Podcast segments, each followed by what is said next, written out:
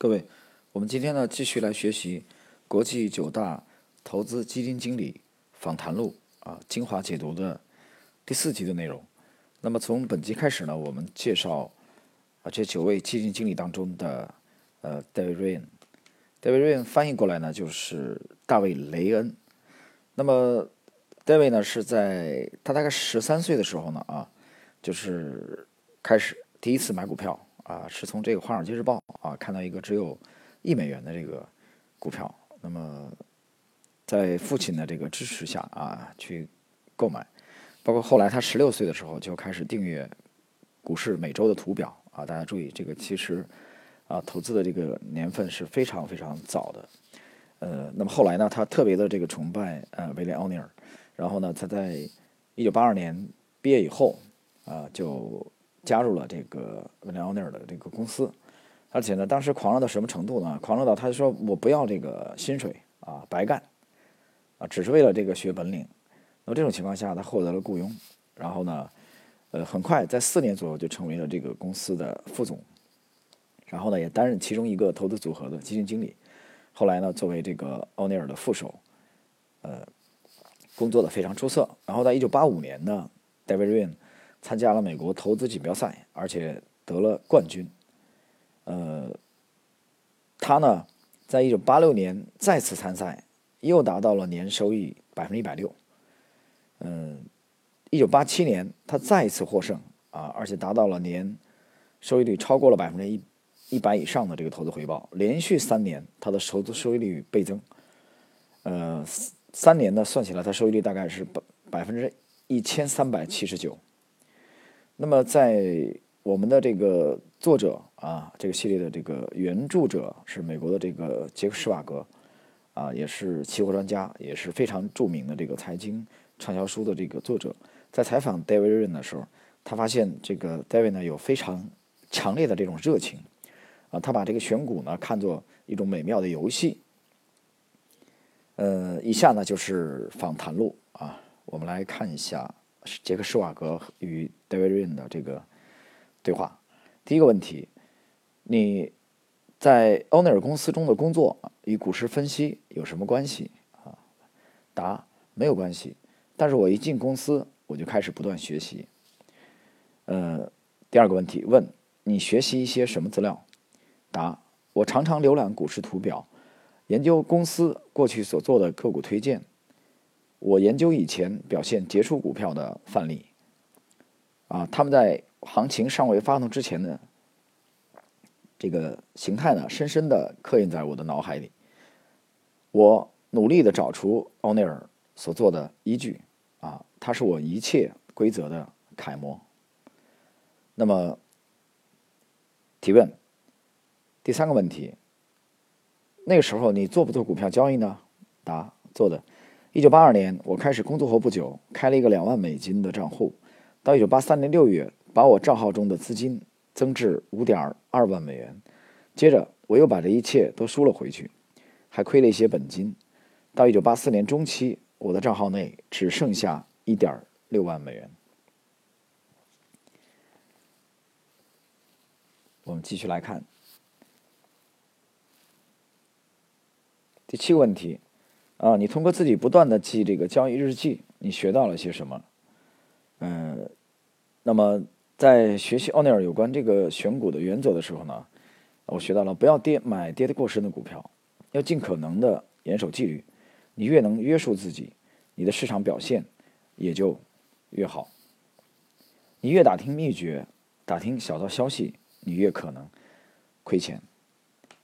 呃，第九个问题问。你的公司对七千种股票都追踪，一般来说，你不可能对七千种股票都看一下，呃，是吗？答：我当然不可能看完七千种，但是我大约一周可以看四千种股票，所以我看了大半的数据。不要忘记，大约有一千五百到两千只股票的交易价格，啊，在十美元以下。我一般不想看这些股票。第十个问题问。这是否是一个好的规划？呃，避免低于这个十美元的股票。答：我认为是这样，因为他们处于低价，总有它的道理。第十二个问题：不是有人说那些人们不注意的股票，有时是最值得买的吗？答：有时候是这样，但是更多的时候，这类股票呢，成年累月总是待在那里。我宁可等到他们自己证明能上涨到十五到二十的价格范围内。那么，第十三个问题提问：在你阅览了图表，记下你有兴趣的股票之后，你接着对所挑出的股票怎么办呢？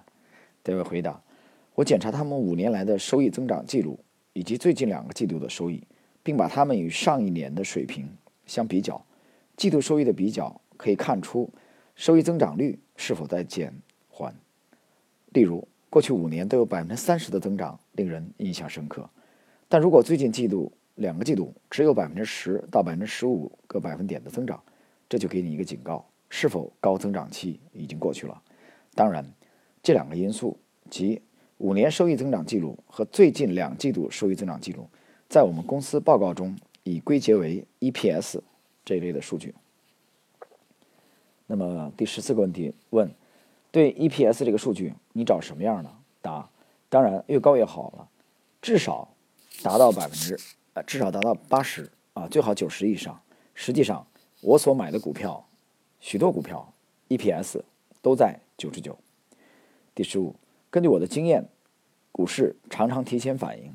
对于 EPS 数据，我有一点感到奇怪，往往公司收益增长的有利情况。还没有达到很明朗，股价却早已上去了。答：那也是许多人的观点。他们说收益好，这已经是放在桌上，大家已经知道的事实了。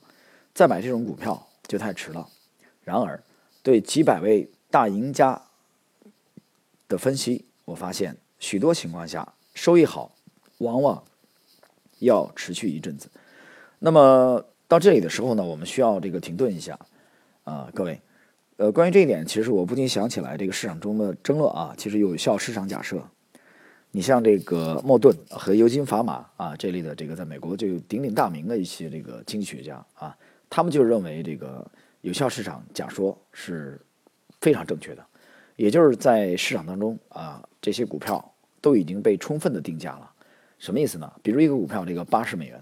那么市场给它这个定价是完全合理的，市场这个价格呢，已经啊充分的包含了基本面的所有因素，也就是说，直白的说，就基本上不存在什么被高估和定这个低估的股票，所以这就是有效市场假说。所以他们认为就是要做这个组合的指数投资啊，你做指数就好了，就是他们认为没有人能跑赢指数。那有人提问说，那如果这样，你怎么解释这个巴菲特这种啊？像塞斯·卡拉曼的这种啊，或者 David Ryan 啊，或者这个这个我们前面这个斯坦利、这个朱克米勒这些人杰出的基金经理啊，包括包括这个彼得林奇等等等等，这怎么解释？那么有效市场假说就认为说，这个巴菲特这种现象啊，实际上就是一种这个这个正态分布曲线的啊，这个几乎可以忽略不计的小概率事件，极小的概率事件。但是当巴菲特和查理芒格听到有效有效市场假说的时候呢，啊，他们就把脑袋摇得像拨浪鼓一样。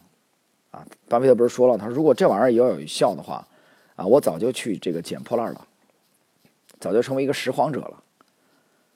那么什么意思？啊，怎么去看待有效市场假说？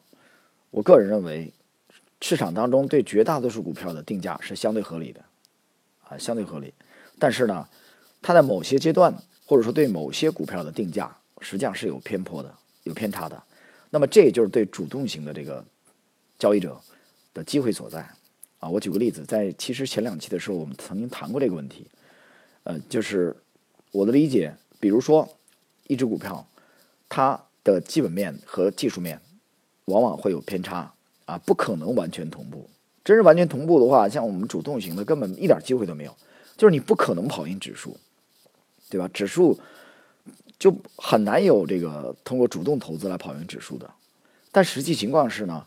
个股的基本面和技术面的偏差呢，经常会体现在如下的情况啊，我之前讲过，那也就是说，基本面有的时候跑在了股价的前面，基本面非常优秀啊，成长性很好，但是呢，股价并没有反映出来，并没有充分的上涨，明白吗？股价还在整理，那么这个时候呢，买入股票的人啊，他就其实存在的一种可能性，他的投资这个组合呢，面临未来的一个阶段的一个上涨啊。这个时候呢，让基本面和技术面基本上这个持平或者统一。但有的时候呢，股价呢就远远的跑在了基本面的前边。比如说，同样是刚才那个股票啊，八十美元啊，这个时候呢，其实它的业绩非常非常好，但是八十美元还是被低估的。那么市场呢，在某一天发现了这个低估的品种啊，在这个场外资金的入场的拉抬之下，啊，股价被拉升到了一百三十美元。假设啊，那这个时候呢，实际上股价在短期内涨幅过大，那么这个技术面又跑在了基本面的前面。这个时候，在一百三十美元左右介入的啊一些投资者，在短期内他就面临着股价啊阶段性的回调啊，把它套牢的这种风险。所以，基本面和技术面就像一个人啊，和和自己的这个宠物犬一样。啊，牵这个绳子，啊，就犬和人的这个距离，总是一种保持一种动态的平衡。大家体会一下这一点。那么戴维瑞呢，从他的风格来说呢，实际上，呃，我们看到了他对技术面和基本面都重视。好，继续来看第十六个问题。嗯，这个杰克施瓦格提问：有时一只股票尽管收益率好，但是股价老是不动，是什么原因？呃，回答。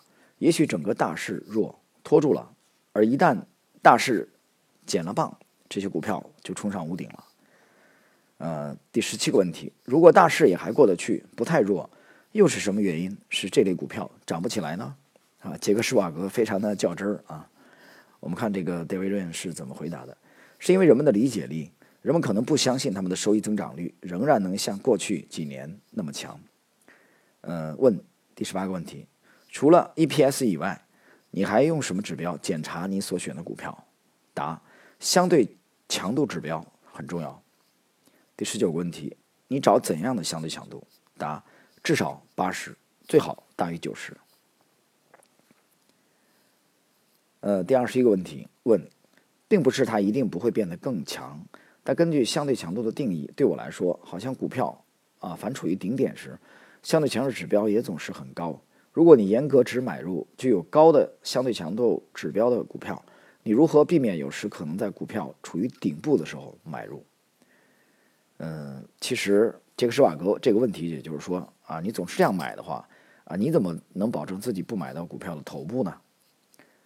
呃，我们看戴维润如何回答的。我一般能够避免，因为我第一步先查阅图表，我往往先把涨得过分、远离他们底部的股票排除在外。那些具有高相对强度指标的股票，经常一连好几个月一直表现出众，啊，例如这个微软公司的股票，它在五十美元一股的时候，它的相对强弱强度是九十七，但是它最终呢涨到了一百六十一美元。第二十二个问题提问：是否意味着相对强度指标越强越好？是的，我宁肯挑相对强度为九十九，而不是九十五。然而。一旦相对强度指标开始下跌，我往往就抛出股票。呃，第二十三个问题，所以你不仅注意相对强度指标的数值，也注意相对强度指标的这个趋势。答：正确。一旦相对强度开始打破上升趋势，我就很小心，即使它仍在八十以上，也不例外。第二十四个问题。我想你是以这样的次序来选你的股票名单的：先查 EPS，再找相对强弱指标，是不是？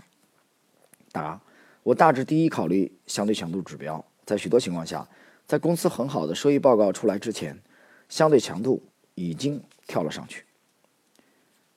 问：第二十五问题，你是否也应用行业相对强度指标来选股票呢？答：是的。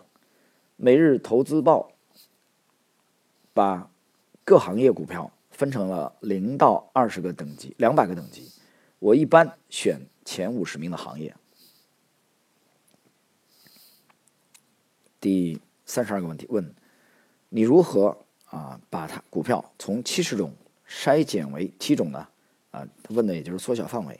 答：我单挑那些全部满足特征而。筑底的这个情况甚佳的股票，我要考虑这股票过去的表现，例如股价是否翻过倍？我所买入的股票有许多在我买入之前已经涨过了两倍到三倍。那么问，你事实上要买曾经涨过一倍的股票，认为这是建立在长期的基础上的因素？答：是的，因为这正向我表明有一些不平凡的事正在发生。只要情况正常，涨一倍可能仅仅是个开始，它很可能再翻一番。总之，我挑市场上最强的股票，包括在收益上最强和技术图表上最强。问：你对买入的股票有没有一个价格目标？答：没有。我一般等股票上涨盘整，然后突破下跌，我就卖出股票。第三十七个问题问。你是否认为人们只应该使用市市价单？我这里解释一下，有些人可能不理解啊，市价单是什么意思？那么，市价单呢，实际上也就是这个就是一个限价单，也就是说，如果超某某个股票啊，为了防止自己过分追高啊，比如超过你在进场之前啊限制啊，比如。高于二十八美元啊，停止买进，啊，我们看一下戴维润是如何解释的。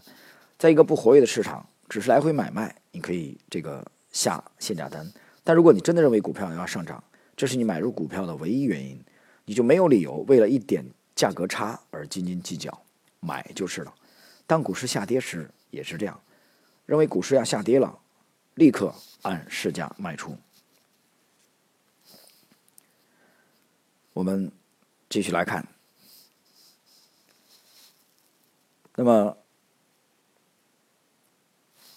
这个杰克施瓦格提问：你如何呃因此避开高市盈率的这个股票？答：是的，大多数情况下这样做最有利润的情况是你找到一只股票有很强的盈利趋势，而市盈率又和整个大市的平均水平相一致。呃，第五十五个问题，这是否对新兴行业意味着例外？答：是的。你总不会想把规则啊搞成僵硬的教条吧？啊，这里其实戴维润强调的是要有一定的这个灵活性。第五十七，你对沽空股票有什么想法？答：我对此尚需深入研究和积累更多经验。然而，简单说，我想你应该把我刚才所谈的一切特征反过来。你应该寻找前五年收益成长不佳、季度收益正在减少的股票，相对强弱指标由强转弱，股价又跌破上升趋势线，正在创出新低的股票。第五十八提问：你是否认为一旦我们进入一个大熊市，会沽空股票才是获得杰出成果的关键因素？答：是的，我想这有助于成功。但是欧内尔会告诉你，沽空股票赚钱要比。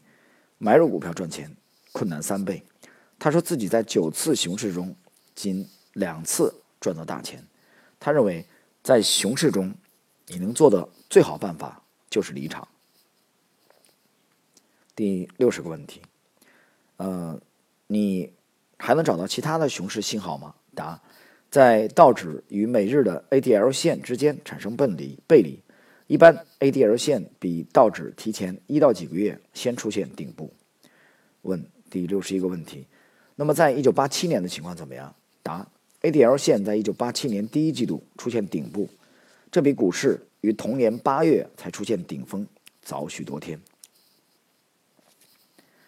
那么六十二个问题，你当时就因此而找到了股市的顶部吗？答：我并不是在这一点上找到顶部的，因为当时许多股票都还表现甚佳。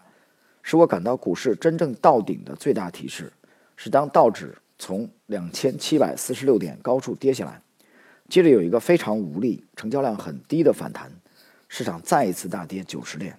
到了那个时候，我才决心离开股市。第六十三个问题问：是因为反弹的成交量低吗？